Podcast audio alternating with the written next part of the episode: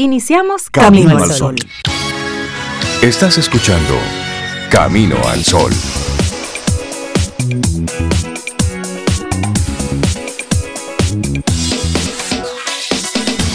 Muy buenos días. Hola Rey, muy buenos días. Muy buenos días Cintia, Laurilla. ¿Cómo están ustedes en este viernes? Muy bien, muy contentos de volver a conectar por aquí. Hola Sobe. Laura Rey. Hola. Y buenos días a ti, Camino al Sol oyente. Feliz viernes, viernes en puente. Quedó muy aclarado que ayer era feriado, pero que hoy se necesitaban, eh, ¿verdad? Volver a las labores, así que bienvenido a, la- a las labores, pero así con buena cara. Eso está. Esperamos que hayan Claro. descansado, hayan, hayan orado. Era una fiesta religiosa, es una fiesta religiosa, de se hecho. hayan vacunado. Se hayan vacunado. De hecho, sí, mucha gente se fue a vacunar. Sí, se veía la gente como que se está poniendo en eso. Sí, sí, sí, sí, sí. Qué bueno, eso es muy bueno. Sí. Le están regalando cositas. No le veo por qué Mm, tienen que regalar cositas, sí. porque no somos niños que hay que compensar con paletas. Si te Yo portas bien, te doy un caramelito. Bueno. Ahora, conciencia, por conciencia. Eso, no eso es lo que queremos, conciencia ciudadana. Pero bueno es que ayer, pues la gente se motivó. Puede ser por el feriado, pero no necesariamente, porque sábado y domingo también se ha estado vacunando. Vacunando es y no habían ido. Sí. Y también hay, eh, tenían varios centros horarios extendidos hasta las 8 o 9 de la noche. Así es que no ha sido por falta de espacios. Pero qué bueno, hay Así más es, lugares, sí, qué Qué bueno. bueno. hay más gente que se está integrando y eso sí que es positivo. Y así arrancamos nosotros nuestro programa Camino al Sol en este viernes, como decía Cintia. Bueno, viernes sin puente. Eh, mucha gente hacía ¿eh? el cruce y se tomaba el fin de semana largo. Algunos lo han hecho, algunos lo han hecho y el que podía, pues qué chévere. Pero a los que nos toca el trabajo, bueno, pues a disfrutar este día en el que exacto. nosotros te proponemos temprano tu mantra para superar situaciones difíciles. ¿Cuál es esa palabra Ay, ¿cuál que te dices a ti mismo cuando las cosas no están saliendo tal cual tú la estás planificando? Cuando tú necesitas ¿eh? esa- ese yompeo extra. ¿Cuál es esa palabra que tú utilizas? Piensa, piensa. Si no la tienes, te invitamos a que busques una. Y si la tienes, pues ¿Te animas a compartirnosla a través del 849-785-1110? Sería interesante, sí, conocer de nuestros amigos Camino al Sol oyentes, cómo se, cómo se yompean a sí mismos, o qué se dicen que no es necesariamente muy positivo, y ahora con el tema del día de hoy, pues les llega esa, esa idea de no, debo cambiar, debo cambiar lo que me digo y debo crear mi mantra para superar situaciones difíciles. Esa es una invitación. Claro. Tú sabes que yo uso una ahí más o menos, ¿no? Así como pudiera ser mantra, pero cuando estoy en esas situaciones que describió Rey, dos. Una, yo digo, detente y piensa. Detente y piensa. Y la otra, si es muy así terrible, esto también pasará. Ok. Esto Uso esas dos. Mm. Pues yo utilizo dos expresiones en, eh, en latín, muy conocidas, muy, muy manidas, pero realmente a mí me dan mucho, mucho poder. De acuerdo a la situación, utilizo una u otra. Una Ah, de ¿cuál ellas es? es carpe diem, es decir, disfrútate este momento. Decir, Claro. decir, y también memento mori. Recuerda que algún día morirás. Entonces, son dos frases que yo utilizo que me, me conectan y son como una especie de cable a tierra. Porque a Sí. veces hay situaciones que nos embargan. Y no, desde que tú estás claro de que esto también pasará y de que tú también Claro. pasarás, bueno, pues dejamos de ser cositeros, como dice, Sí. como dice Paulo. Y es como una especie de cable a tierra. Sí, sí, sí. Sí, eso. sí, sí. Así Y a mí de que verdad me funciona muchísimo eso, Sí. detente Y y, piensa. piensa. incluso para situaciones cotidianas, como que a veces uno no le encuentra eh, una solución, algo simple. Yo digo, detente y piensa. y yo eso le agrego otra más. Y si Y cuando hay Ah, algo que no le encuentro la A mí me vuelta, encanta esa expresión. Digo, Soy "Y fiel sí". usuaria de eso. Y sí, Yo el digo, y sí te da, sí, y me voy a pasear. el y sí te da permiso. sí, Claro. El easy te da permiso para ser creativo y para pensar lo que Sí. en condiciones normales, con todo como más aclarado, tú no lo harías. El easy Claro. es, es maravilloso, a mí me gusta mucho utilizarlo. Y el Sí. vamos, yo a veces me digo, Cintia, vamos. Vamos, mueve. Vamos a darle, vamos a pensar, vamos a, vamos a reaccionar, vamos a hacerle frente, vamos a hacer lo que sabemos que tenemos que hacer. Vamos. Así es, 849-785-1110, compártenos cuál es esa frase, esa palabra que tú utilizas para darte eh, ese jompeito emocional cuando necesitas superar situaciones difíciles. Arrancamos nuestro programa Camino al Sol, tenemos invitados especiales no te lo decimos para que te quedes ahí con nosotros durante estas dos horas. Así es que buenos días y bienvenidos a Camino al Sol. Laboratorio Patria Rivas presenta en Camino al Sol la reflexión del día.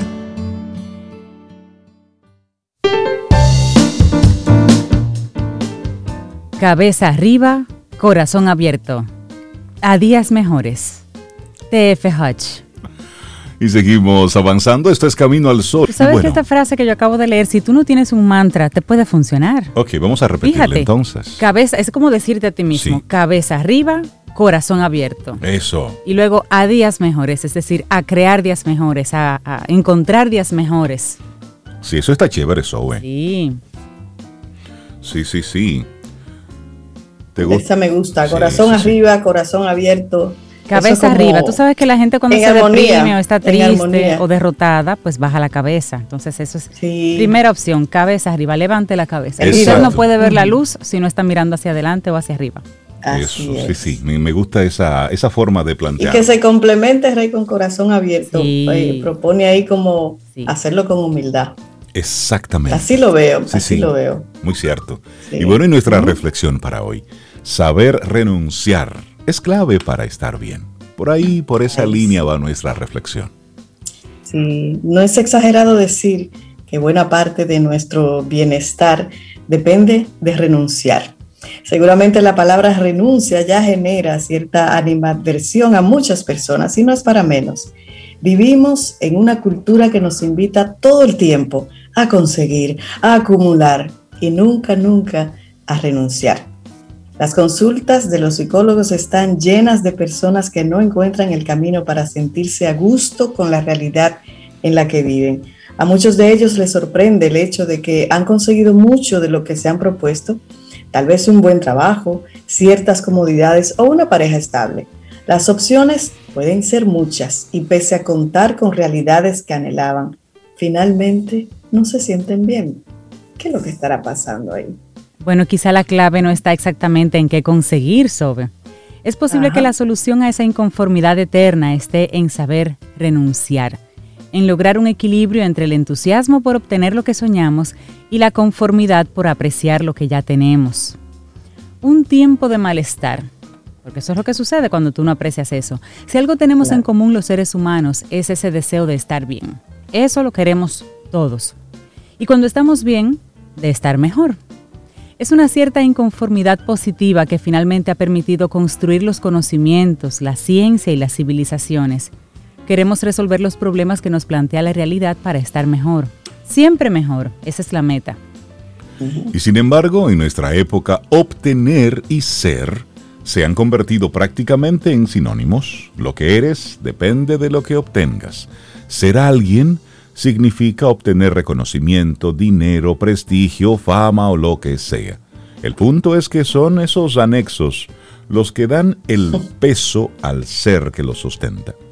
No eres nadie si no cuentas con aquello que te ponga por encima de los demás. Y así, así vivimos. Y entonces estamos en tiempos en los que parece haber otra epidemia, esta de la infelicidad. No es gratuito que los índices de trastornos mentales hayan subido en las últimas décadas y que la mayoría de las personas se quejen de su vida. Pero es eso, que lo estamos mezclando claro. Exactamente, pero ¿qué es eso de saber renunciar? Bueno, una parte importante de todo está en el hecho de que la vida sí o sí nos empuja a múltiples renuncias, casi todos los días. Si haces una cosa, dejas de hacer la otra. Tienes que elegir si quieres una casa gigante y maravillosa, probablemente tendrás que dejar a tu familia sola para dedicarte con mayor ahínco a tu trabajo. Si quieres una pareja estable, debes renunciar a los hombres o mujeres que pasen por tu vida. Y esa es la parte, exacto, que muchos no comprenden o no quieren aceptar, Cintia. y suponen que solo se alcanza el verdadero bienestar cuando se logra tener todo al mismo tiempo. Saber renunciar no está dentro de los cálculos de los seres humanos. Todo lo contrario, lo que anhelamos es saber obtener, saber acumular, saber acopiar el conjunto completo. Y ahí es donde está la mentira. Toda decisión que tomamos en la vida implica una renuncia. Todo logro obtenido tiene su precio. No es posible tenerlo todo o no todo al mismo tiempo. Ahora bien, cada persona define cuáles son sus prioridades y por eso saber renunciar es fundamental. Cuando tú priorizas, pones algo primero y dejas algo para después. Así es. Bueno, y hablemos de cómo la felicidad está dentro. Nos engañamos pensando que seremos más felices al obtener esto sin perder aquello. Deseamos el paquete completo. Y ya lo decía Cintia. Anhelamos aquello a lo que renunciamos, porque siempre, siempre, siempre el el plato del vecino se ve más bonito. se ve más rico. La grama del vecino se ve más verde. Siempre está más verde. Siempre estamos eligiendo. Lo que sucede es que no nos estamos dando cuenta de esto. Un mejor trabajo, mayor estatus, armonía perfecta en pareja, unos hijos de portada, bueno, un larguísimo etcétera que cada día se van sumando. Como los ideales son ideales, precisamente porque no están dentro de la realidad concreta, hacemos de nuestra vida una especie de infierno en pos de eso que no tenemos y que creemos que es lo que necesitamos. Y eh, que creemos y que creemos que tiene el otro que nos muestra en las redes. Exacto. Las redes se están convirtiendo en otra fuente de felicidad. Gracias, profesora, por eso. Así es. Bueno, y si hay algo claro, es que o se es feliz con poco o no se es feliz. Cuando de veras hay un equilibrio interno, cesa esa, esa ansiedad voraz de tener más o de ser más. Esto solo es posible si se han adquirido la capacidad de saber renunciar. La felicidad es una actitud en la cual existe la fortaleza suficiente para identificar lo que verdaderamente nos importa y entonces ir tras ello, renunciando a lo demás. Pero oigan bien, sin nostalgias, sin nostalgias. Así es, anestesiarte frente al dolor, bueno, supone renunciar a algunas cosas. Tienes que aprender a renunciar, tenemos que aprender a renunciar. Así es, y esta es entonces sí nuestra reflexión del día. Laboratorio Patria Rivas presentó En Camino al Sol, la reflexión del día. La vida es un aprendizaje de renunciamiento progresivo, de continua limitación de nuestras pretensiones, de nuestras esperanzas, de nuestra fuerza, de nuestra libertad. Un aprendizaje de renunciamiento progresivo. ese, ese es bueno, ese es bueno. Y nosotros, bueno, pues darle los buenos días, la bienvenida a uno que estoy seguro que tiene más de un mantra. Él tiene sus canciones, tiene sus, sus formas de, de ir llevando todo esto. Daniel Abreu, desde el Principado de las Terrenas nos acompaña. Daniel, buenos días, bienvenido, ¿cómo estás? Excelentemente bien. Eh, dentro de todo estamos así mismo buscando la manera de, fluir y, estar tranquilos y seguros. ¿Y cómo va el Principado por allá? Pues aquí todo bastante bien realmente. ¿Está eh, vacunando el pueblo de, las terrenas, la zona? Sí, aquí, aquí la gente eh, a su ritmo. todo aquí puede ser un poco más eh, acelerado, pero sí, sí, sí, aquí las personas se, han puesto la pila. Qué bueno. Qué bueno. nos, traes, nos traes, Daniel, un hermosísimo tema que está haciendo noticia en estos días. Los manatíes, los manatíes en República Dominicana. Hablemos de esto. Pues eh, hay noticias bonitas también dentro de, dentro de todo lo que estamos viviendo. Pues esta es una noticia muy bonita que el Ministerio de Ambiente, a través del Acuario Nacional, eh, está y ha estado durante eh, varios años criando a unos manatíes en cautiverio. Eh, manatíes que, han, que han, algunos se encontraron heridos y lo han estado eh, cuidando, sanando y eh, hasta le han puesto nombres. Se llaman Pepe, Juanita y Lupita. Eh, entonces, estos tres manatíes ya están casi a punto de ser liberados. Puestos en libertad, liberados en mar abierto.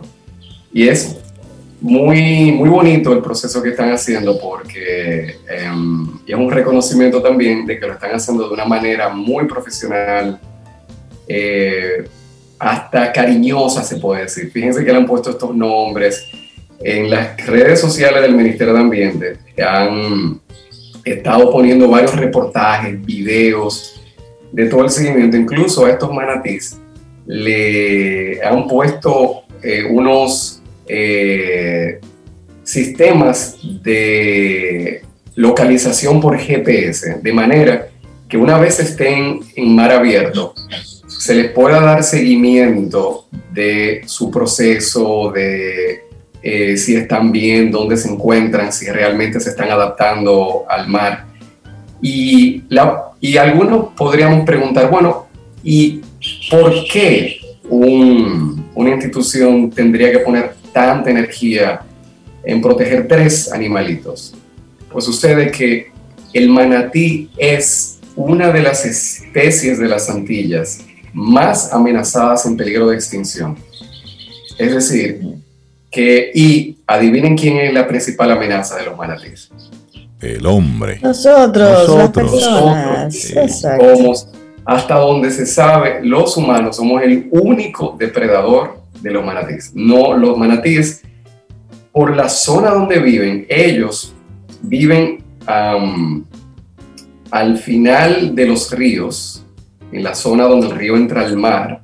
Entonces los manatíes pueden vivir en zona de agua dulce y agua salada, pero usualmente en esa zona de agua bajita, eh, donde el río se encuentra con el mar. En esa zona no entran tiburones, no entran orcas, no entran eh, otras especies que puedan poner en peligro al manatí, solamente el ser humano. Y el manatí tiene un valor histórico, cultural, ecológico y, no nos olvidemos, ecoturístico, porque aunque el manatí está en peligro de extinción, la República Dominicana tiene uno de los santuarios de protección de manatís más importantes del mundo en la zona de Puerto Plata, que se llama el Santuario de Mamíferos Marinos de Estero Hondo. Una de, de hecho, una de las invitaciones que quiero compartir el día de hoy a nuestros caminos oyentes es que cuando las aguas se calmen, literalmente, en todo el sentido de la palabra, eh, se den un viajecito por, por Puerto Plata y conozcan ese santuario, muy fácil de llegar, está muy bien acondicionado, tiene un mirador de varios pisos donde uno puede observar a los manatíes en su hábitat natural de manera eh, muy tranquila, muy protegida para ambos, para los humanos como para los manatíes. Yo no sabía eso, Daniel. Qué bueno. Eso por, por el área de Puerto Plata. Sí, Mm. en Estero Hondo. Exactamente. En Estero Hondo. Hondo. Cintia, eh, vamos para allá. Sí, sí, sí. Un buen dato, sí, claro que sí. Bueno, como dice Daniel, cuando las eh, aguas mejoren. Cuando mejoren, sí, sí, sí. sí, todas las aguas. Así que porque nadie, nadie cuida lo que no conoce.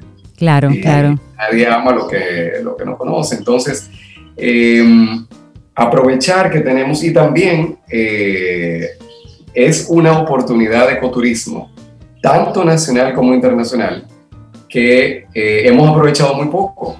Entonces, eh, los manatís, aparte de, una de las cosas hermosas que tiene el manatí es que el manatí es un animal sumamente pacífico y tranquilo. De hecho, esa es una de las razones por la cual ha, ha terminado en peligro de extinción Claro, se acerca a los humanos así como si fuera un perrito cariñoso.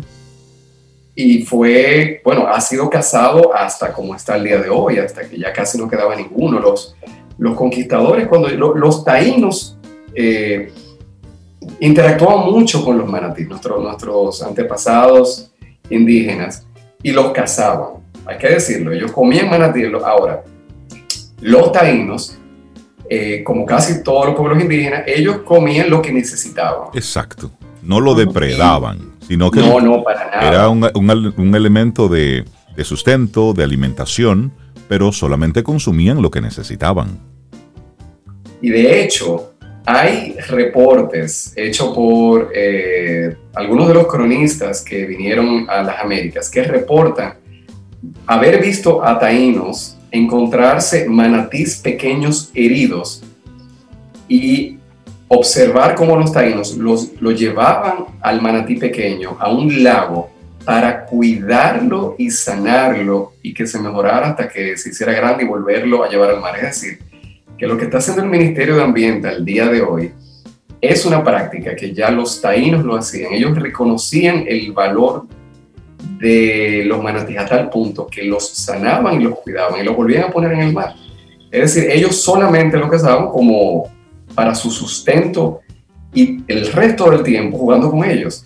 Entonces, eh, una felicitación al Ministerio de Ambiente por estar haciendo su trabajo y estar haciendo ese, eh, ese trabajo tan importante de cuidar una de las especies más emblemáticas de nuestro país. Y miren, lo que ha pasado con los manatí eh, es tan grande que a que ustedes no se imaginan cuál era una de las zonas donde más manatíes había cuando llegaron los cronistas.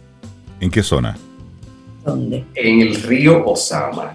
Wow. Manatíes, no me digas. En el río, el río Osama Wow. estaba lleno de Oye, manatíes, eso. lleno. Y ahí fue donde más manatíes se observaron. Incluso Cristóbal Colón, pues estos son la- la- los datos curiosos de, de- de- de cómo se dio el conocimiento de los, de los manatíes. Cristóbal Colón, cuando llegó a costas dominicanas, andando por Montecristi, vio manatís y los confundió con sirenas. Y él anotó en su diario que se topó con unas sirenas, pero que eran un poquito raras porque tenían cara de hombre y bigote. Los manatíes tienen como unos bigotes como, Ok. como los gatos. Sí. Colón, Colón, mira, no, déjame explicarte. El tececito que le estaban dando a Colón. Ok. Él decía, bueno, est- estos manatíes, eh, eh, estas sirenas como que, como que no son como las que me Rara, contaron a mí. Daniel, ¿hay otros países que, que presentan esta, esta especie, los manatíes? ¿Viven en otros países? Sí. ¿En otras zonas? Eh, hay manatís, eh, básicamente en las Antillas. Eh, el- e- esta especie de manatí, el manatí antillano, eh, existe en Puerto Rico eh, y en el lugar donde mayor cantidad de manatís quedan es en la Florida. Entonces nosotros, la especie que está en República Dominicana también existe en la Florida. En la Florida hay una cantidad mayor, está distribuida en- en- en más lugares. Eh, también tiene que ver que eh, la Florida fue colonizada mucho tiempo después que República Dominicana, es decir, que los eh, empezaron a, a acabar con otros recursos mucho más temprano. Eh, entonces en la Florida todavía queda. Hay otras especies de manatí en África. En África hay, eh, hay una especie de manatí que es distinta, tiene ot- otra cola. Y eh, hay, incluso se cree que hay una especie de manatí enano, pero no se ponen de acuerdo si es un manatí o si es otra especie. Eh, pero quedan muy pocos, es decir, eh, en donde sea que aparezca un manatí en cualquier parte del mundo, eh, en todos lados está en peligro de extinción. Así que a nosotros nos, eh, nos toca cuidar y la recomendación es que esto- estos manatís, yo no voy a decir dónde que van a ser lanzados todavía. Vamos a darle tiempo a los manatís, que ellos se acostumbren en su hábitat. Y de hecho, una de las cosas que se está tratando de estos tres manatíes, eh, que sean- ya son amigos de muchas personas, ya la gente, si lo buscan en redes sociales, gente que le manda mensajes y todo a Pepe. Juanita y Lupita, que están próximos a eh, irse a mar abierto. Eh, ya después que ellos estén a- a- adaptados, podremos decir por dónde que, que andarán. La recomendación es que vayamos al lugar donde están completamente protegidos eh, y cuidados de donde observarlos. De hecho, tenemos bastante garantía de poder eh, mirar lo que es en el santuario de mamíferos marinos de este Hay más de 40 manatíes en el santuario. El santuario es hermoso, el paseo es bellísimo y, mm, y nada mejor que poder, poder saber qué es lo que estamos cuidando, apreciándolo y eh, en, su hábitat natural. Eh, eso, eso es un gran regalo que tenemos, así que aprovechar. en la medida en que vamos conociendo, en esa misma medida podemos cuidar, podemos proteger, hacer conciencia y sobre todo compartir esto con los niños, para que sean ellos los que puedan entonces hacer lo que nosotros no hemos hecho bien. Es así. Y miren, eh, para dar unos datos finales, y ir cerrando esta participación. El manatí en República Dominicana está protegido desde la era de Trujillo. Es decir, que tuvimos el chance de protegerlo mejor. O sea, la conciencia de que el manatí se estaba extinguiendo tiene en nuestro país casi 80 años. Sí. Eh, somos uno de los primeros países del mundo que legalmente protegió al manatí. Entonces, eh, ahora que ya que fuimos de los pioneros en, legalmente protegerlo, ahora nos toca ser pioneros en efectivamente protegerlos. Totalmente. Claro. Totalmente. Daniela Abreu, los manatíes en República Dominicana. Gracias por compartirnos esto y hacer una, un llamado a la atención y también, ¿por qué no?, reconocer lo que las autoridades están haciendo en favor, en beneficio de, de los manatíes. Que tengas un excelente día, mi querido Daniel. Gracias por el tema, Daniel. la tranquilidad y la paz que comparten los manatíes, que nos lleguen a nosotros, a nuestra querida sociedad dominicana. Lo necesitamos. Ya, Ya nos contarás de la liberación de los tres manatíes. Lupita. la, historia de, Lupita. Pepe y Juanita. Juanita y Pepe. Qué lindo. Que tengas un excelente día. Te recordamos que la próxima semana tenemos una nueva entrega del segmento Quien Pregunta Aprende con Escuela Sura. No te lo puedes perder. Te traeremos más temas interesantes para que construyas junto a nosotros y junto a nuestros queridos amigos de Seguro Sura aprendizajes que nos aporten al bienestar y a la competitividad también. Y muchísimas gracias por conectar con nosotros, por estar ahí. Recuerda caminoalsol.do, esa es nuestra página web y siempre estamos conectados a través de estación 97.7 FM. Cintia Sobe, estamos muy contentos aquí en nuestro programa porque recibimos a Ana Karina Cárdenas. Ella es directora país de la consultora Pisolante, firma en estrategia de comunicación, sostenibilidad, innovación. Ella es experta en todo lo que tiene que ver con el área de comunicación y hoy nos acompaña para que hablemos sobre la innovación, un tema que a nosotros aquí en Camino al Sol nos gusta ir proyectando, pensando cosas diferentes. Karina, Ana Karina, buenos días. Bienvenida a Camino al Sol. ¿Cómo estás? Muy buenos días, muchísimas gracias por esa grata introducción y súper agradecida y contenta de poder compartir esta mañana un, pues un espacio con ustedes y con su audiencia para poder conversar sobre algo que definitivamente es una pasión y es la comunicación y la innovación. Ana Karina, tengo mi libretita aquí para tomar notas. Cintia y Rey también tienen ahí una libretita, porque esto va a ser un, un, mini masterclass que vamos a tener aquí con Ana Karina. sí, bienvenida Ana Karina. Y si no lo hacemos después, ¿no? podemos hacer una masterclass después también, no se preocupen. Ah, ok. Buenísimo. La innovación siempre fue un tema de una sugerencia y un tema de, de, de, mirar un poquito más adelante, un poquito más allá, que lo hacían las empresas con, cierto, con cierta visión, Ana Karina. Ahora la innovación es supervivencia prácticamente. Si no incluimos la innovación en las empresas, estamos, están destinadas a desaparecer. Así es. De hecho, la innovación pues tiene muchísimos años, eh, por supuesto, conversándose y hablándose y manifestándose. Se da eh, de manera más fácil en algún tipo de empresas, digamos todo lo que son startups o todo lo que está asociado al sector tecnológico, pues suelen ser mucho más innovadoras y estar muy montados en esta ola. Así es. Sin embargo, la innovación en los últimos dos años, particularmente, ha tenido un crecimiento bastante relevante y hoy por hoy no todas las empresas este, lo, han asumido como, como parte de su ADN. Nos atreveremos a decir que incluso eh, hay un, entre un 70 y 80% de eh, empresas que sí lo han asumido, pero todavía sigue quedando un porcentaje que no. Y de ese porcentaje que sí lo ha asumido, hay muchas empresas que lo han asumido desde el punto de vista meramente técnico o tecnológico y hay otra gran parte que falta y de hecho en conversaciones incluso con gente de tecnología.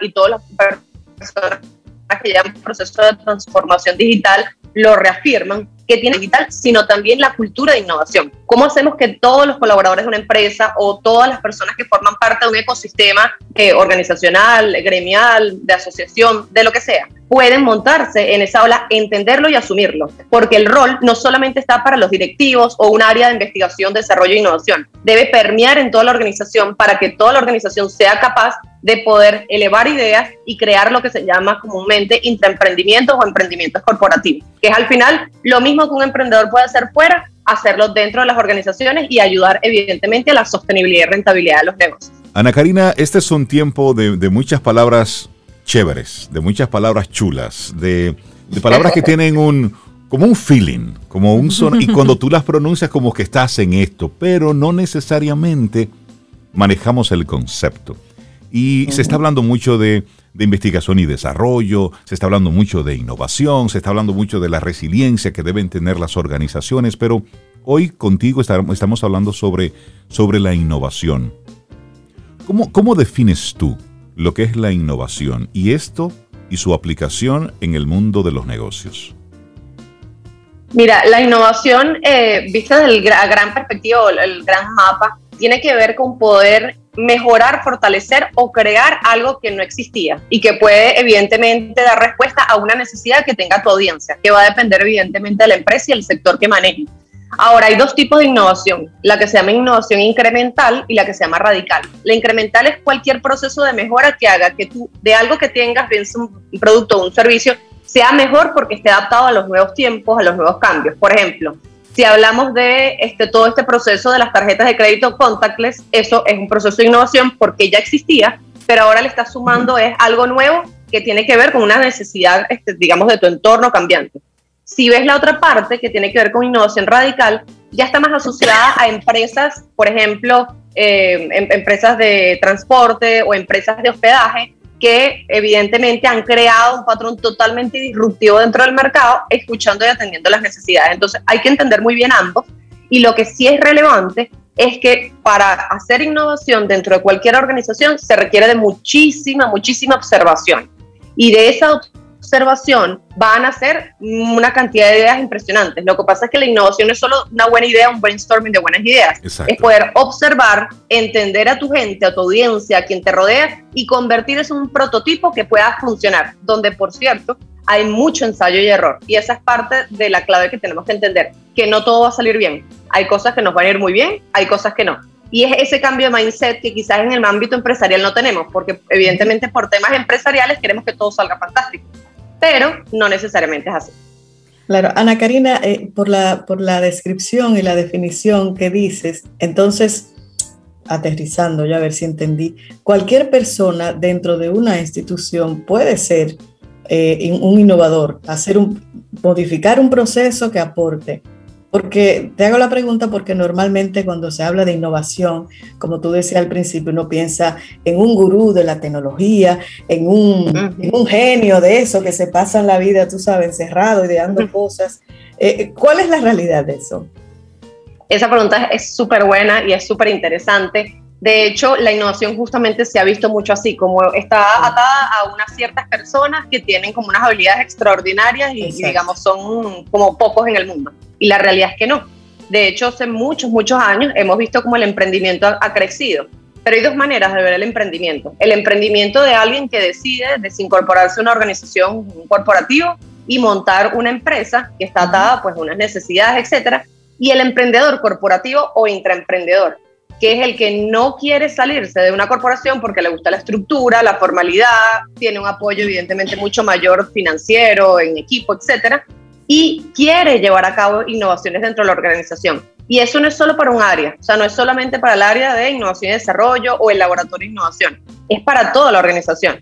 Y por eso, de hecho, parte de nuestra filosofía y en lo personal lo, lo impulso muchísimo, es cómo crear intraemprendimientos dentro de las organizaciones, cómo hacer que nosotros podamos retener nuestro eh, talento a través de promover el intraemprendimiento y que ellos todas las ideas que tengan las vamos a escuchar, las vamos a observar, las vamos a prototipar y después veremos cuáles funcionan y cuáles no, pero dando apertura total. Y para eso sí se requiere un cambio de cultura dentro de las organizaciones, porque no es solamente entender que unas personitas son las que lo hacen, todos pueden tener excelentes ideas, incluso hay gente, por ejemplo, a nivel de transporte, de que los que trasladan camiones, etcétera, que a veces tienen unas ideas brillantes y uno puede pensar que es que ellos no van a traer algo innovador.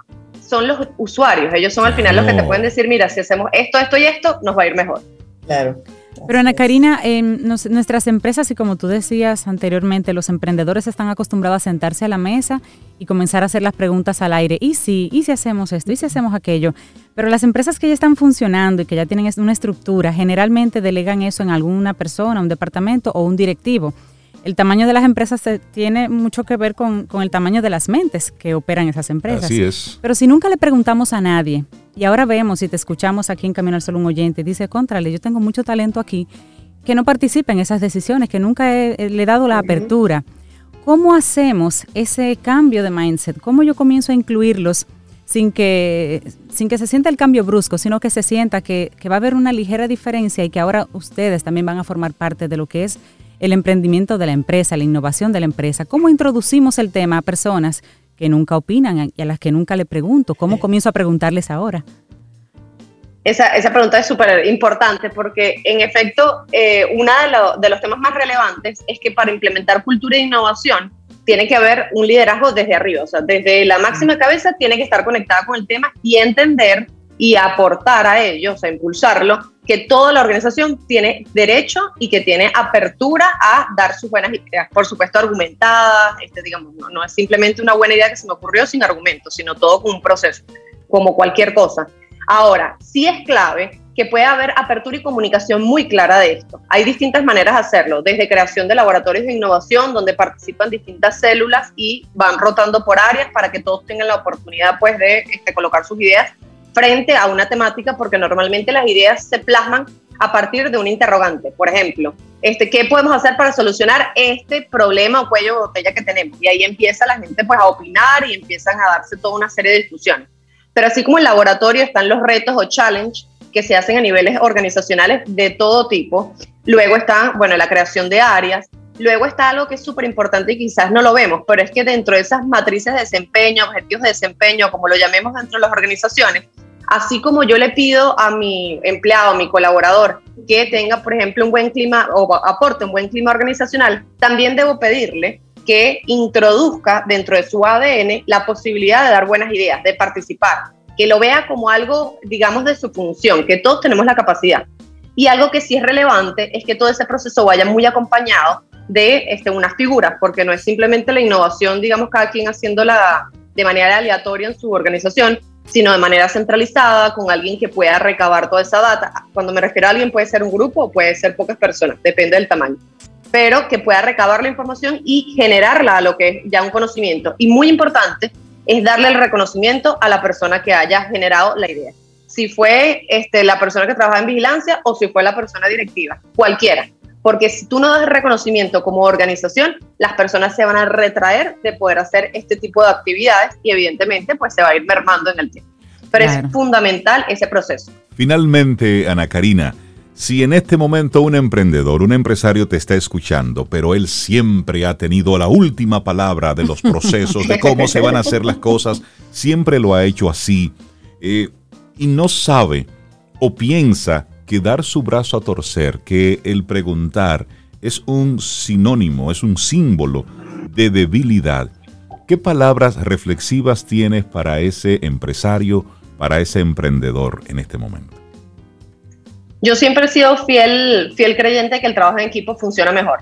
Si cuando una persona crece, la otra persona arriba va a crecer. Por ende, si tus colaboradores abajo crecen porque les das oportunidades, les permites eh, tener recursos y les das apertura, por supuesto que ellos van a hacer crecer tu negocio y por ende tu negocio te va a ir mejor y vas a tener más rentabilidad y más productividad. Entonces, el, el ser resistentes al cambio, hay distintos patrones y distintas audiencias. Pero si nosotros nos abrimos, está demostrado por literatura y por data, no lo dice Ana Karina, lo dice la data y la literatura, que si uno genera estas aperturas a la innovación, tu negocio le va a ir muchísimo mejor porque al final no podemos hacer todo solos. Por algo dentro de una organización tenemos a personas capacitadas en distintas áreas, porque solos no podemos. Pero la apertura es fundamental, porque si no la gente se retrae, no quiere participar y por ende monta un emprendimiento que capaz esté asociado a algo que esa organización necesitaba, pero decidió hacerlo por fuera. Totalmente. Ana Karina Cárdenas, directora país de la consultora Pisolante, muchísimas gracias por acompañarnos y esperamos que esta sea una primera conversación de otras que sostendremos, porque hay mucho que hablar en torno a, la innovación en las organizaciones, eh, el impacto de la innovación en la comunicación. Estos son momentos para la que... La creatividad para impulsar la innovación. Hay mucho tema, Ana Karina. Plantemos y proyectemos. Así es que muchísimas gracias por tu tema, de verdad que sí. Y nosotros entonces te vamos y te despedimos con, con música. Y claro, la música siempre presente. Muchísimas gracias a ustedes y a toda su audiencia por poder compartir esta mañana de hoy. Muchas gracias. Un abrazo. Muchísimas gracias. Muchas gracias a todos y abiertos cuando necesiten lo que haga falta. Ya te estaremos, ya te estaremos llamando de nuevo. Un placer. claro que sí, cuenten conmigo que este tema me apasiona. gracias. Muchas gracias. Feliz día. Igual. Gracias, igual. Cintia, ¿qué nos tienes para hoy? Camino al Sol.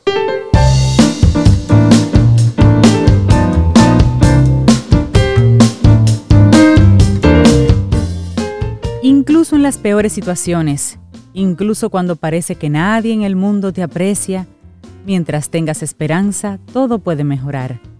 Chris Colfer Mira, y Fuerza Interior es lo que tiene nuestra próxima colaboradora. Ajá. Sí, nuestra próxima colaboradora que se estará graduando en los próximos días de canto lírico. Oh, por Dios. Ay, Dios, mío. Si cantar en la bañera es difícil, imagínense ustedes. Toda una experiencia. Toda una experiencia. Darle los buenos días. La, Sobe solamente se ríe. Porque Sobe sí, sabe. mira, hay que ser guapo. Canto lírico es una cosa como difícil. Eso es algo, eso es algo serio. Bueno, pues nuestra profe de música, nuestra profe de apreciación musical, Melisa Moya, la recibimos aquí en Camino al Sol. Melisa, buenos días, ¿cómo estás? Ahí practicando. Como que bien, ¿verdad? Eso significó que está bien. Me gustó, me gustó. Sí.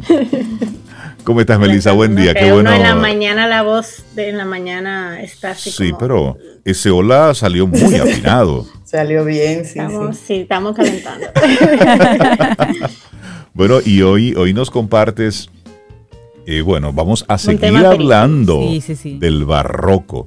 Y para los amigos Camino al Sol oyentes, Melissa, que, que nos sintonizaron en aquella ocasión con nosotros, para que brevemente hagamos un, mini resumen para entonces conectar con esta segunda parte. Bueno, nosotros introducimos el segmento anterior en la música del barroco, que es un periodo que comprende aproximadamente entre 1600 a 1750. Y eh, este movimiento que surge en todas las artes, surge en Europa, eh, surge como reacción a las estrictas normas que habían en el Renacimiento. Entonces, el arte aquí se caracteriza por tener una gran complejidad, excesiva ornamentación y mucho dramatismo. Eh, los compositores, los, autores de las diferentes artes se concentran en mover las emociones de las personas. En ese entonces había una creencia de que, de que el tú experimentar una gama de, de emociones eh, contrastantes, pues ayudaba al equilibrio y la, la salud mental y física de, la persona. Entonces, por eso vemos que en la música suele haber esa sucesión de estado de ánimo y escuchamos algunos ejemplos de ella.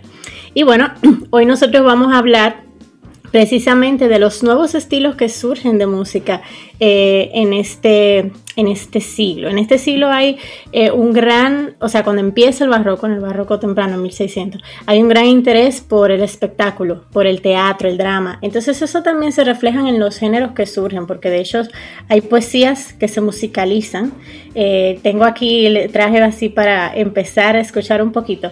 Eh, una, un fragmento de un poema de Giulio Strozzi que fue musicalizado por Claudio Monteverdi, que es uno de los compositores más eh, eminentes del, barroco. Y eh, este poema se llama Gira il nemico insidioso. Y lo que describe es una ciudad fortificada y atacada por el enemigo, amor. O sea, el enemigo es amor. Entonces, cuando la crisis se hace más intensa, el protagonista grita al final de cada verso a los, a los acompañantes imaginarios a las armas. Entonces, vamos a escuchar un pequeño fragmento para tener una idea de, de, de por dónde va esto.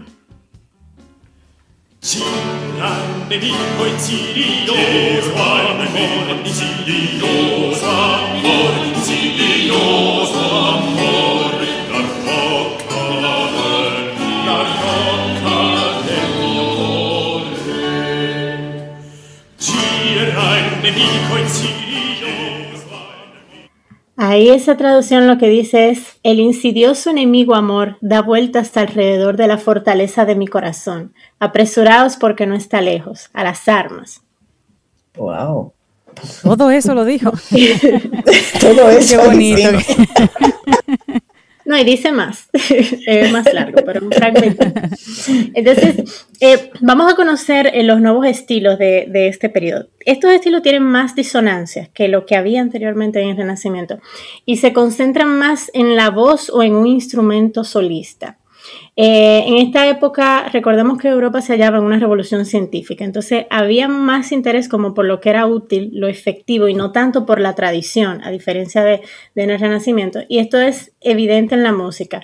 Eh, una de las herramientas que usaron los compositores era quebrar las normas que había en aquel entonces de armonía eh, para transmitir distintas emociones. una de las cosas era, por ejemplo, que habían adornos como notas de paso que se utilizan para llegar como de un acorde a otro.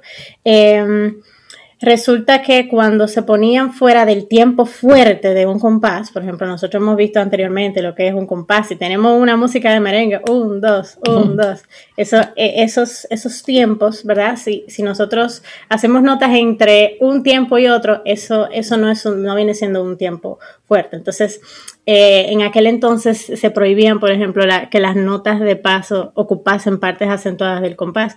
Y bueno, vamos a ver un ejemplo eh, donde Monteverdi precisamente eh, rompe también con algunas normas que había en aquel entonces en su pieza cruda Amarilli, que basada en un poema de, de Battista Guarini.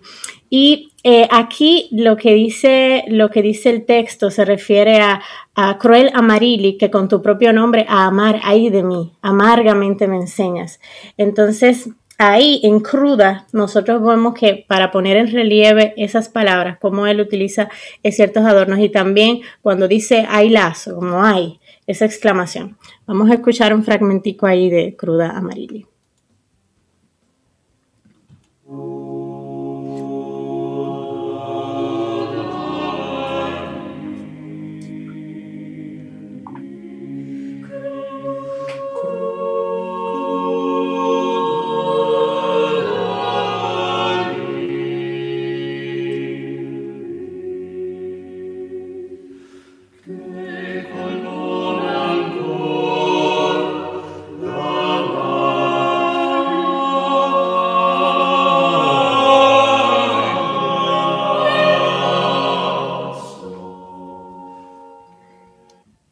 Ahí uno como que se siente medio desgarrado por esa por, eso. Y es porque precisamente como la música no sigue como ese camino esperado eh, pues se dramatizan más esas emociones y entonces nos identificamos más con esos sentimientos esa me gusta. ¿Qué les parece? a mí esa me gusta sí sí sí el drama. Pues si supiera Zoe que esa recibió una crítica Ahí hubo una tiradera, sí, ahí hubo una tiradera. Mira, eh, sí, em, Giovanni María D'Artusi escribe en, cuando sale esto, eh, refiriéndose a los pasajes de, esto, em, que él pone entre comillas, resultan estridentes al oído y, y lo ofenden antes que deleitan y traen confusión e imperfección de no pocas consecuencias a las buenas reglas. Esto es refiriéndose a los pasajes de esa pieza. Y dice, eh, eh, a las buenas reglas legadas por quienes establecen los límites de la ciencia. ¿Qué razón hay para ir más allá de los límites en busca de nuevas extravagancias? Entonces, entonces luego Monteverdi le responde publicando su quinto libro de madrigal y pone ese de primero y antes pone un prefacio. Y escribe, eh, he escrito una respuesta para hacer saber que no hago las cosas por casualidad y por tanto, como la tengo escrita, verá, la verá bajo la luz bajo el título Segunda Práctica. Entonces luego el hermano de Claudio Monteverdi, que se llama Julio Cesare, escribe también en otro documento, mi hermano dice no componer sus obras por casualidad, porque en esta clase de música ha sido su intención hacer de las palabras señoras de la armonía y no de las siervas. Ah, pero ahí había me gusta esa respuesta. Un bochinche barroco había ahí. Pero un chisme así. Sazonadito. sazonadito, porque ¿qué es lo que pasa? Y, yo siempre he sido realmente, hay, hay una, como una primera práctica y una segunda práctica. Yo siempre he sido más partidaria de la segunda práctica porque es verdad que hay unas reglas de la armonía y demás, pero cuando tú tienes una música que tiene un texto, yo personalmente, y era lo que pensaban eh, esto, los modernos italianos de, aquel, de aquel entonces, eh, entiendo, eh, se entendía que se debían de quebrar esas normas siempre y cuando sirviera al texto. Si el texto te quiere transmitir algo que es desgarrante o que es eh, que, tú tienes que llevar esa emoción y, la, y las disonancias o, quebrar esas diferentes normas te sirven para tú llamar la atención y, y tú provocar esa emoción, pues ¿por qué no usarlo? Entonces, eh, eh, era, ahí como que la disputa. Entonces, habían como esas dos tendencias de aquellos que quienes eh, antes, por una práctica donde el texto era como el que prima, que es la segunda práctica, y otra que es donde el texto sirve a la música y no la música al texto. Entonces, ahí hay quien tiene sus, sus tendencias. Interesante. Sí, sí, sí. Eh, nosotros en el Renacimiento, que era el periodo que había antes, veíamos que la, polifonía tenía voces más independientes. Voy a, voy a poner un ejemplo de, una pieza de Josquin Desprez, uno del Renacimiento, eh, que se llama Ninfes de Bois, para que tengamos una idea de, qué estamos, eh, de a qué nos estamos refiriendo.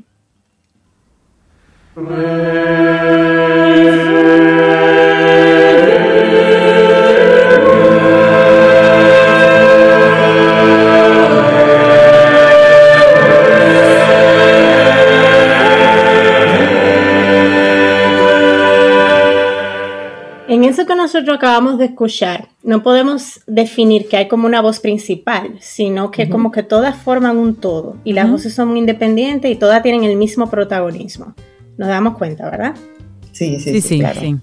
Entonces, ¿qué pasa? Que en el barroco no es así. En el barroco comienza a haber una voz principal, que generalmente está en el registro más agudo, un bajo que, hace como, que es la que hace la voz que sustenta como los acordes, la armonía que se va a hacer. Y luego voces intermedias que tienen menos protagonismo que las anteriores. Es lo que suele hacerse. Entonces, yo he hecho un ejemplo eh, de, de, cuatro conceptos, ¿verdad?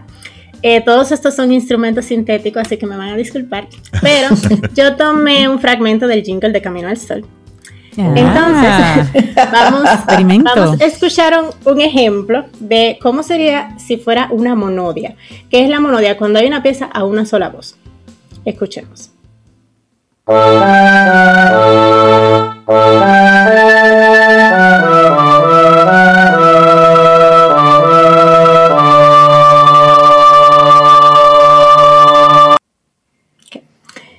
luego tenemos entonces un ejemplo de cómo sería si fuese una melodía acompañada. Habíamos hablado la vez pasada también de la, de la melodía acompañada, que es el caso cuando hay una melodía principal y se acompaña por acordes otra, o, escalas, arpegios, otro tipo de, de figuración.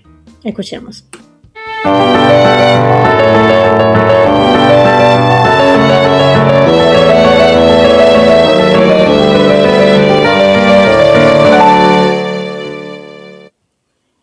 Ahí vemos que hay una voz principal y que luego lo otro es como acompañamiento. Entonces, luego hay otro que es la homofonía, que es cuando la textura musical de todas las voces se desplazan en ritmo igual, pero no necesariamente las voces son al unísono. Escuchemos el ejemplo.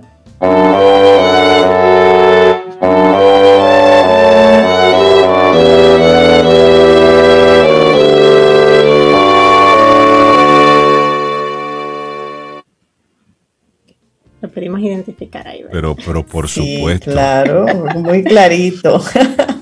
Y entonces por último está la polifonía, que era lo que más pasaba aquí, que es cuando hay una textura musical donde hay dos o más líneas que se mueven simultáneamente, pero todavía en la polifonía del barroco la melodía principal se distinguía mejor. Y entonces aquí vamos a escuchar un ejemplo del jingle finalmente como si fuera una polifonía.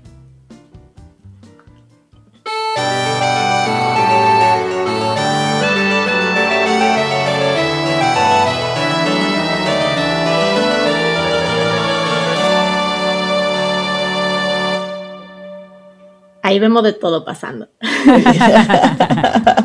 Pero buenísimo eso.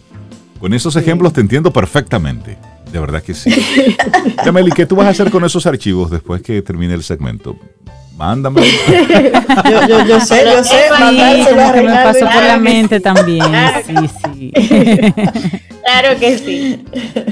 Entonces, eh, bueno, esta era la tendencia que había eh, dentro, dentro del barroco y existía lo que era el bajo continuo, que es esta técnica que se conoce donde donde había una melodía principal, estaba el bajo, las melodías de relleno y eh, se escribía, o sea, no el compositor no necesariamente escribía las voces de relleno, sino que escribía una notación como sobre la melodía del bajo para que el intérprete tuviera idea de qué podía hacer improvisar o cómo podía rellenar eso, porque e, en este periodo es como que el intérprete es es más protagonista que el compositor. O sea, el compositor esperaba que el intérprete le aportara algo a la pieza, a diferencia de los siglos posteriores, donde el compositor ya es el, que tiene como que esa primacía.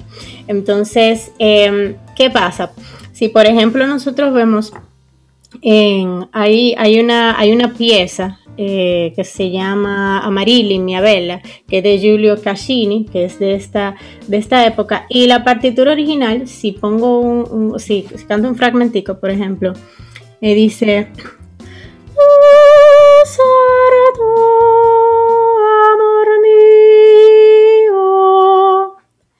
Si fuera, por ejemplo, el intérprete de esa pieza, esa, eso como dice la partitura, pero ¿cómo se puede cantar? Porque cada intérprete le pone, por ejemplo, sus adornos, tipo, por ejemplo. Eso no fue grabado, amigos, Camino al Sol oyentes. Esto es en vivo. en vivo.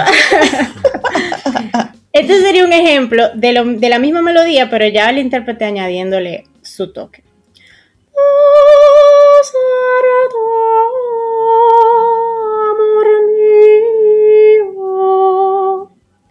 Ahí hay adornos que no estaban en la original. Y por ejemplo, más adelante que dice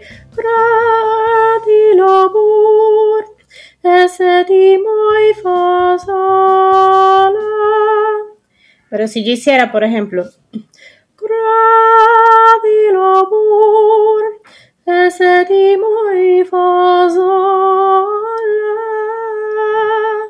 ya es otra cosa. Pero eso no estaba escrito. Entonces, oh, así eran aquellos. Dios, Melissa, y esto es así. Sí, así. 8 de la mañana, sí. Con un café a lo mejor. Oh, pero por Dios. Precioso, Melissa, ¿eh? Precioso. Gracias. Y bueno, eh, vamos a escuchar un ejemplo de, polifonía barroca. Eh, vamos a escuchar un, fragmentico de Ave María Stella de Francesco Cavalli, que es una polifonía vocal. Entonces vamos a tratar de identificar aquí eh, los ejemplos que nosotros estábamos mencionando sobre cómo esa voz principal, esa voz de bajo y lo demás se distinguía.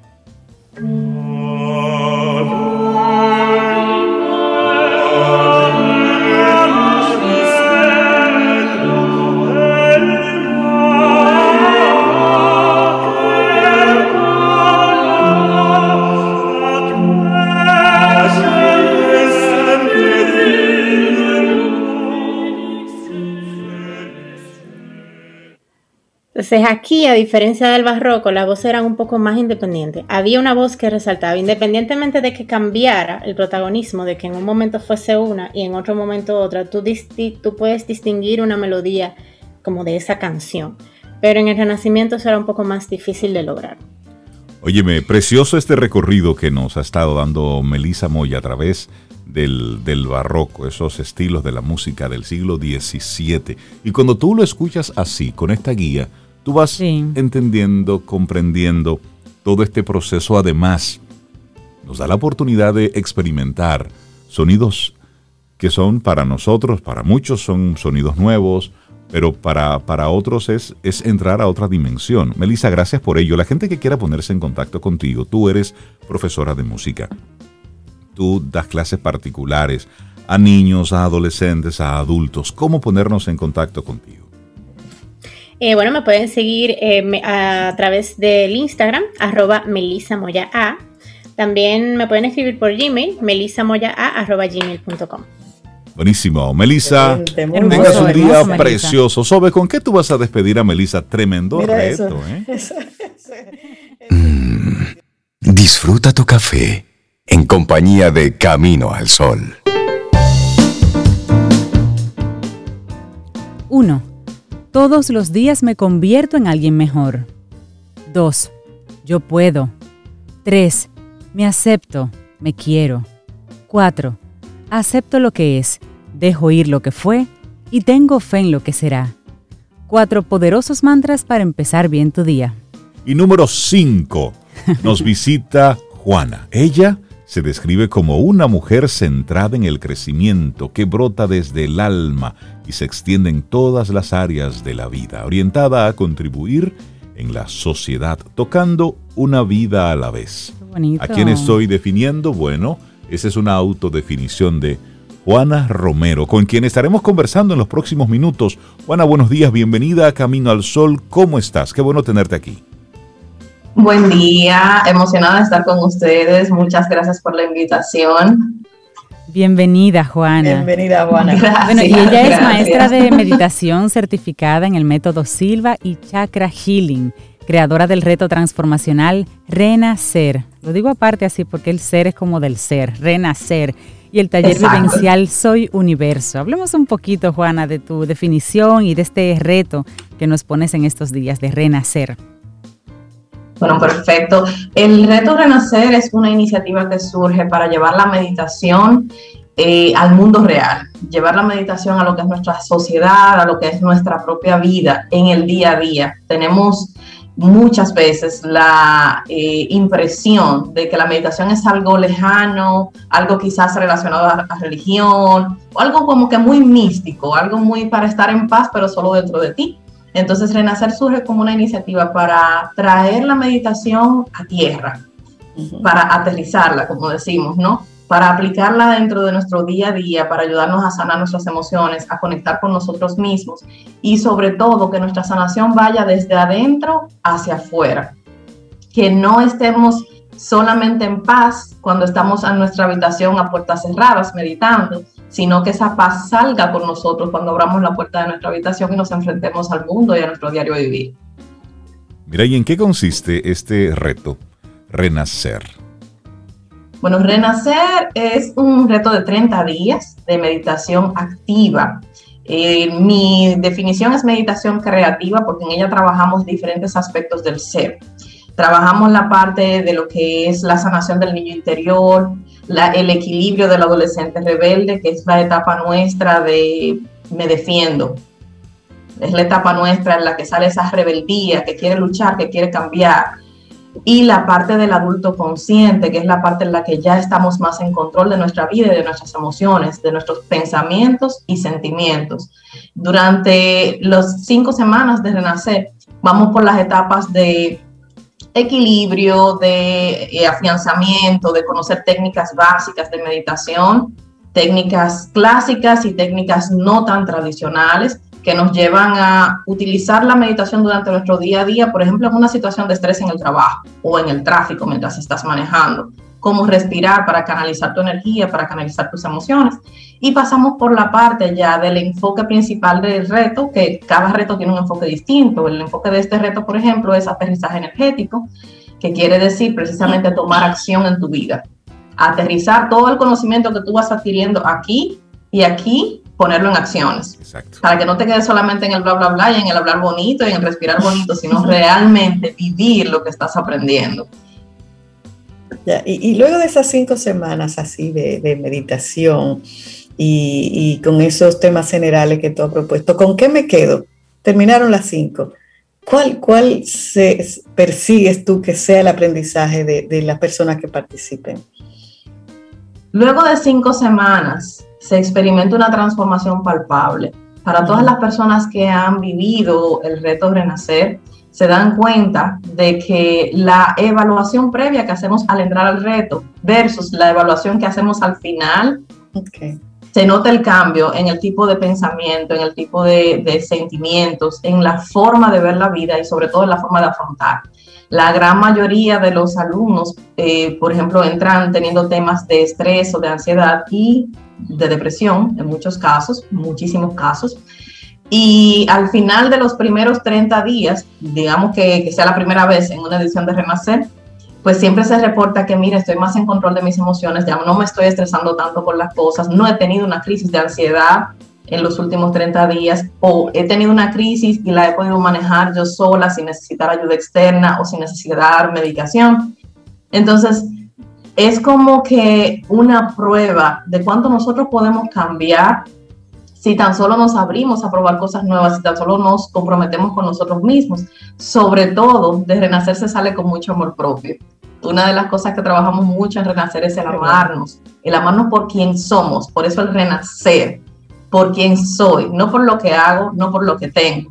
Muchas veces entramos como nuevos en Renacer diciendo todos los títulos que tenemos cuando nos presentamos. Bueno, yo soy Juana, licenciada en Administración Hotelera, yo soy esto, yo soy aquello, yo tengo esto, tengo aquello. Pero cuando salimos, en realidad nos definimos como soy un ser de luz, soy una persona que se ama, soy una persona que está enamorada de sí mismo. Ese es uno de, las mayores, de los mayores tesoros que Renacer da en tan solo 30 días. Excelente.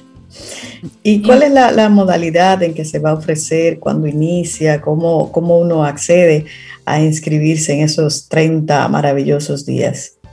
Bueno, la, eh, las informaciones las tienen en mi Instagram, arroba Juana Romero M de meditación. Ahí tienen un link que les puede dar todas las informaciones. También nos pueden escribir eh, por DM o a mi WhatsApp 809-884-3276. El Renacer tiene la modalidad virtual. Nos conectamos tres veces a la semana, lunes, miércoles y viernes, vía Zoom. Las clases se quedan grabadas por 48 horas porque tenemos un grupo de alumnos que toma la clase en vivo y otro grupo que la toma grabada por temas de horarios de trabajo y demás. Y dos días, martes y jueves, en los que trabajamos directamente con asignaciones y con pautas. Es decir, no siempre vas a trabajar guiada, sino que vas a ir desarrollando herramientas para poder hacerlo por tu propia cuenta, porque la idea no es que seas dependiente. Una de las cosas que aprendemos en Renacer es a controlar nuestra propia mente y eso no lo vamos a hacer si siempre dependemos de una aplicación, de un guía o de una grabación cualquiera, ¿no? Totalmente. Bueno, y finalmente las edades, por ejemplo, de las personas que pueden participar no tenemos, no tenemos límites de edades. La meditación es para cualquiera. Mis niños de 3, 7 y 8 años meditan. Así que para cualquiera que quiera conectar más consigo mismo, que quiera encontrar la forma de explotar más su potencial o que quiera sanar heridas conscientes o subconscientes del pasado, renacer es una opción para llevar eh, la meditación como una herramienta de conexión y de amor propio. Buenísimo. Juana Romero maestra de meditación, muchísimas gracias por acompañarnos y hacernos esta invitación del reto Renacer. Son 30 días de meditación creativa guiada para la transformación. Juana, que tengas un excelente día y muy buen fin de semana. Gracias, Juana. Muchísimas gracias, por la invitación. Bye, bye. Bueno, y nosotros así vamos llegando rápidamente al final de nuestro programa Camino al Sol por este viernes, por esta semana. El próximo lunes estaremos juntos de nuevo. Vamos a disfrutar este fin de semana y ojo, ojo, ayer fueron varias las actividades clandestinas que se estuvieron realizando. Por Dios, sentido común. Si están poniendo restricciones de horario no es para que lo violentemos. Entonces vamos a meterle sentido común a nuestra vida. Ayer fiestas eh, clandestinas, galleras clandestinas, venta de combustibles de forma eh, también clandestino por Dios. Yo no entiendo, yo no entiendo. Llegamos al final de Camino al Sol. Si el universo sigue Pero antes de irnos, si usted quiere, y si nosotros estamos aquí, tendremos un nuevo Camino al Sol. Que si tú quieres. Decirte feliz cumpleaños al aire, porque tú estás de cumpleaños el domingo. Feliz cumpleaños de parte de, toda la comunidad de Camino al Sol. Eso, ahí sí. Está en el Principado, infante. No, no, no, tranquilitos aquí, tranquilitos. Tranquilitos aquí, pero vamos a Pero entre ustedes tres. Sí, una fiesta de tres. Y Tommy. A Tommy le gusta el bizcocho también. Ah, cuatro. Es sí, ahí sí. y esperamos que hayas disfrutado del contenido del día de hoy. Recuerda nuestras vías para mantenernos en contacto. Hola arroba caminoalsol.do. Visita nuestra web y amplía más de nuestro contenido. Caminoalsol.do. Hasta, una, próxima, edición. Y pásala bien.